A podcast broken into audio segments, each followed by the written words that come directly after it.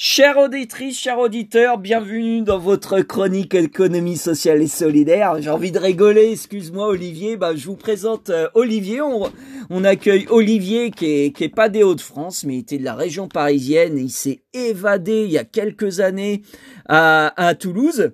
Enchanté Olivier, ravi de pouvoir t'accueillir ici en Haute-France dans notre chronique économie sociale et solidaire. Olivier, tu t'appelles aussi Merci René, en tout cas l'entreprise que tu as montée. Ravi de t'accueillir Olivier. Merci pour ton accueil Julien et je me vois déjà obligé, obligé de rectifier une erreur euh, parce que je suis, je suis né à l'Équin. Oh là Mais oui, c'est vrai en plus. oui, oui, oui. Euh, je, suis, euh, je suis donc un, un exilé euh, du Nord euh, dans le Sud. Eh ouais, mais t'étais sudiste de la Belgique à l'époque et maintenant vraiment au sud de la France, d'accord On est toujours sudiste de quelque part. Et eh oui, effectivement, honteusement, j'ai oublié. Bah écoute, bienvenue dans ta radio locale alors et dans la chronique euh, économie sociale et solidaire. Vraiment ravi de t'accueillir. on sait que t'as peu de temps déjà. Un grand merci de pouvoir parler.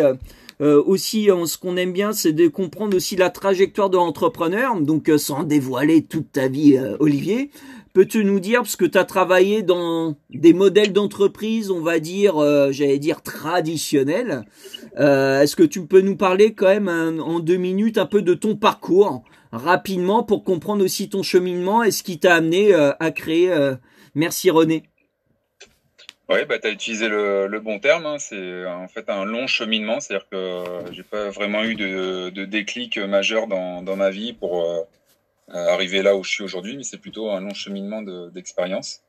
et donc, en fait, j'ai commencé euh, euh, il, y a une, il y a à peu près 20 ans dans le, dans le sport. Voilà, j'ai travaillé dans les grandes entreprises, dans l'événementiel sportif, dans les directions de la communication de, de groupes comme Accor, Generali, HSBC. Et, euh, et, puis au bout de 7-8 ans, euh, je me suis posé la question du, du, sens de tout ça, de ce que je faisais. Euh, parce que pour moi, le sport, à la base, c'était euh, un loisir. J'ai voulu en faire un, un métier.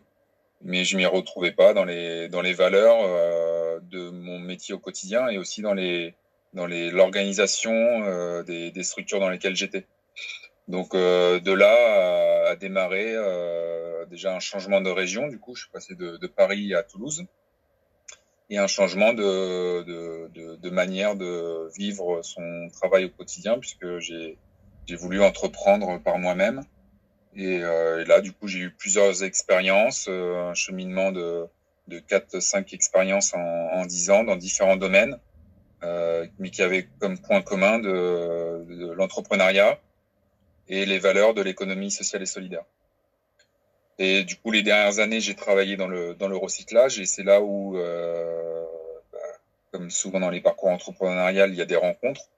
Et j'ai rencontré un architecte d'intérieur euh, qui, lui, avait euh, déjà des, des pratiques euh, autour du recyclage et du réemploi dans les aménagements euh, intérieurs euh, des, des bureaux d'entreprise et qui voulait développer ce, ce, ce projet-là de manière plus structurée et donc c'est ensemble qu'on a qu'on a commencé à étudier la faisabilité et puis qu'on a créé Merci René euh, en janvier 2018. Euh, Merci René qui euh, qui a qui avait euh, enfin qui a qui a comme ambition de en fait d'accompagner tous les professionnels au réemploi du mobilier quand ils s'en séparent pour une question de déménagement ou de renouvellement de, mobilier et surtout quand aussi ils aménagent des espaces. Et euh, pour faire ça, en fait, on est, parti de ce constat que chaque année, il y a 90 000 tonnes de mobilier qui sont euh, jetées par les professionnels, donc qui partent au recyclage. Hein. Le recyclage, c'est bien déjà, euh, mais avant le recyclage, on peut faire du réemploi. Et aujourd'hui, sur ces 90 000 tonnes, il y a seulement 1,5% qui sont réemployés euh, via des, justement des structures de l'économie sociale et solidaire comme Emmaüs, par exemple. J'ai vu que, désolé, c'est pas très important, mais c'est une anecdote que vous mettez sur votre site. C'est le poids l'équivalent de 600 baleines bleues. J'ai vu ça. Désolé pour le petit aparté. On, a cherché à trouver un, un, un marqueur euh, qui, qui, ferait euh, référence dans l'esprit euh, pour, pour les gens. Ouais. Et on s'est dit que voilà, des baleines, ça, ça pouvait parler. Ouais.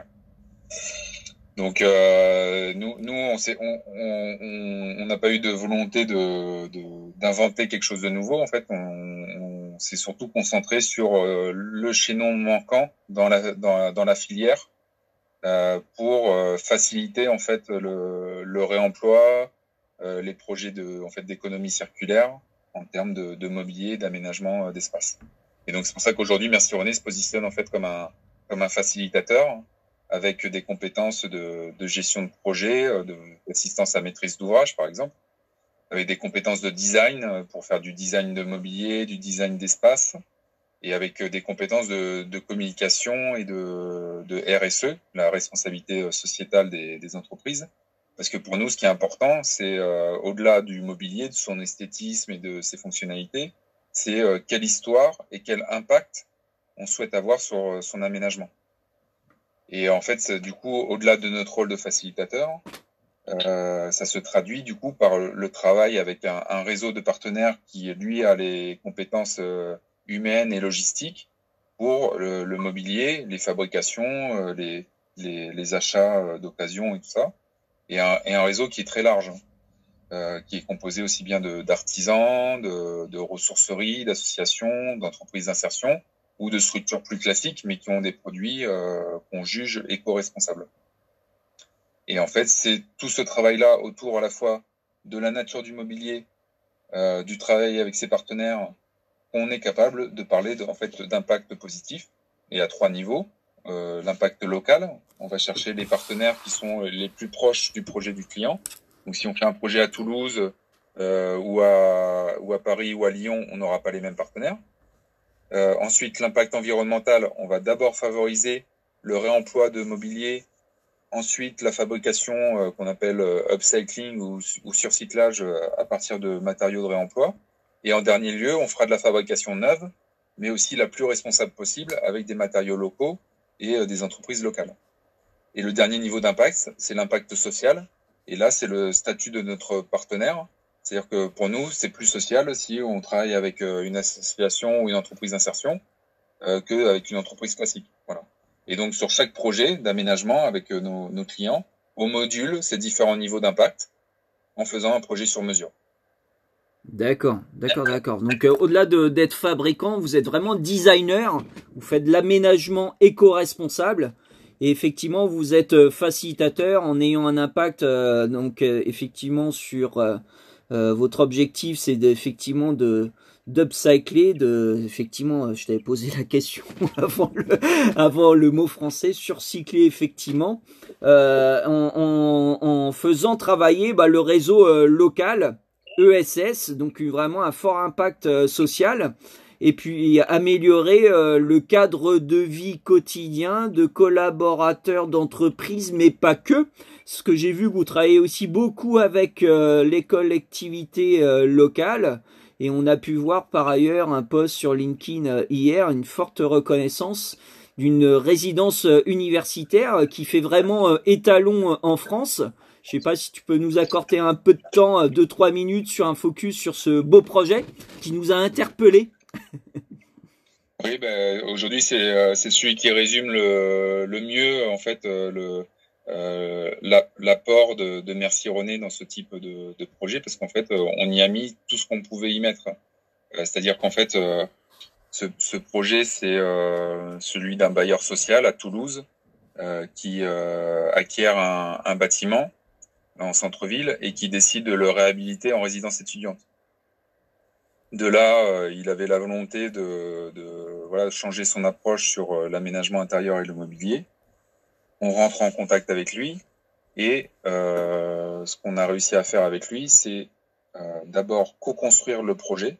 Donc quand on dit co-construction, en fait, c'est aussi bien avec le client qu'avec les bénéficiaires des espaces. Donc là, dans, le, dans ce cadre-là d'une résidence étudiante, eh ben, on a inclus les étudiants, les futurs locataires, dans la co-construction du projet pour définir quels étaient leurs besoins, quel était leur niveau d'acceptabilité sur du mobilier de réemploi ou, de, de ou recyclé, euh, où est-ce que euh, mettaient de la valeur euh, euh fonctionnelle euh, dans l'appartement, est-ce que c'est plus le lit, la table, les chaises, voilà, comprendre tout ça, faire la même chose avec le client pour avoir vraiment un cahier des charges sur mesure et surtout un cahier des charges en fait qui permet qui permettait d'introduire du réemploi et du recyclage au, bon endroit.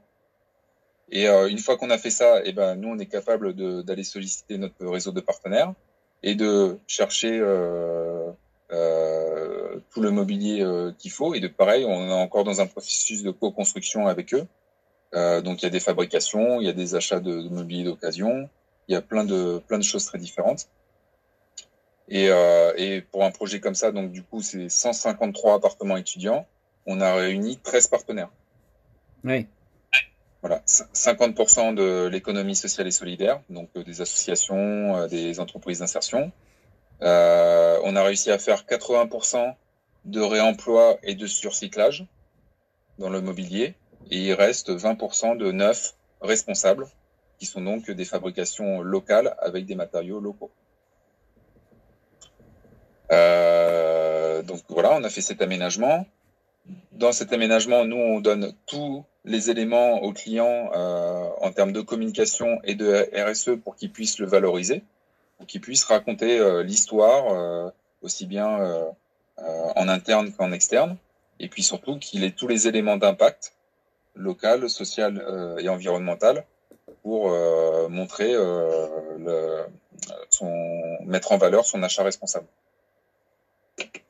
Et, euh, et ce, qui, euh, ce qui est important aussi dans ce, dans ce projet-là, c'est qu'on a été encore plus loin que simplement l'aménagement, puisque euh, par la suite, on a travaillé euh, pendant un an sur euh, l'animation de la résidence autour des éco-gestes, donc dans la continuité du projet éco-responsable du client, mais aussi pour créer du lien social.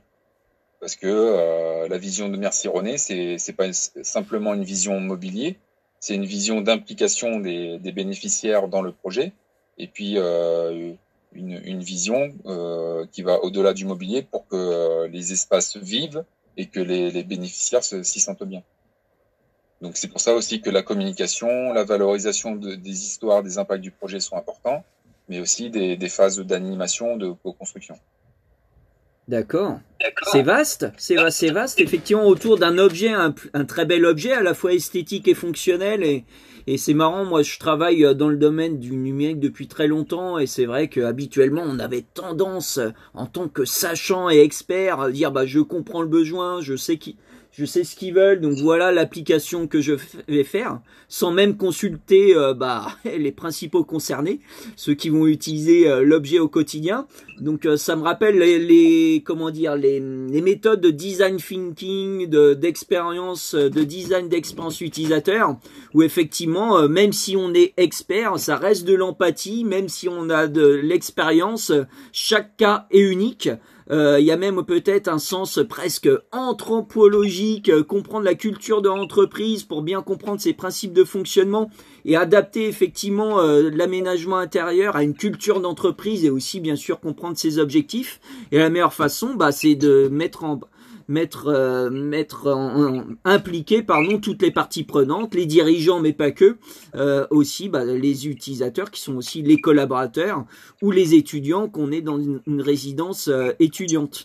Euh, de ce qu'on comprend, c'est vaste quand même, c'est-à-dire qu'aujourd'hui, euh, effectivement, c'est vraiment la compréhension d'un environnement et en quoi le mobilier, qui est que un des objets sans jeu de mots, qui peut être facilitateur de vie, et rendre plus agréable un lieu, plus productif pour une entreprise grâce au bien-être, puisqu'on sait qu'aujourd'hui, via des études de neurosciences et ce qu'on appelle maintenant l'intelligence émotionnelle qui est reconnue, c'est que l'impact d'un environnement, euh, tant sur le plan esthétique et bien sûr fonctionnel, bah, améliore euh, le cadre de vie au quotidien d'un collaborateur, d'un étudiant ou même dans la sphère, euh, dans la sphère privée. Et euh, donc euh, c'est beaucoup d'intelligence. Et au-delà d'un savoir-faire mobilier, de ce qu'on comprend, c'est vraiment de l'intelligence euh, de compréhension d'une organisation, de compréhension, j'imagine aussi des métiers des collaborateurs pour pouvoir adapter, faire du sur-mesure, de l'aménagement éco-responsable, mais aussi du sur-mesure pour améliorer le, le, cadre de vie. De, de, des bénéficiaires quoi. Donc ça va loin. Donc il y a un gros travail de conception en amont qui est au-delà de la fabrication, qui est la construction de cahiers des charges, de compréhension du besoin, de la conception que vous faites? Oui, c'est ça. Ouais. Nous aujourd'hui, on n'est on pas capable d'intervenir comme un, un, vendeur de mobilier, ouais, voilà. juste sur un, un appel d'offres ou une consultation de, de vente de mobilier. Voilà. On intervient ouais. plutôt comme un, un, archi, un, architecte qui construit un projet sur mesure.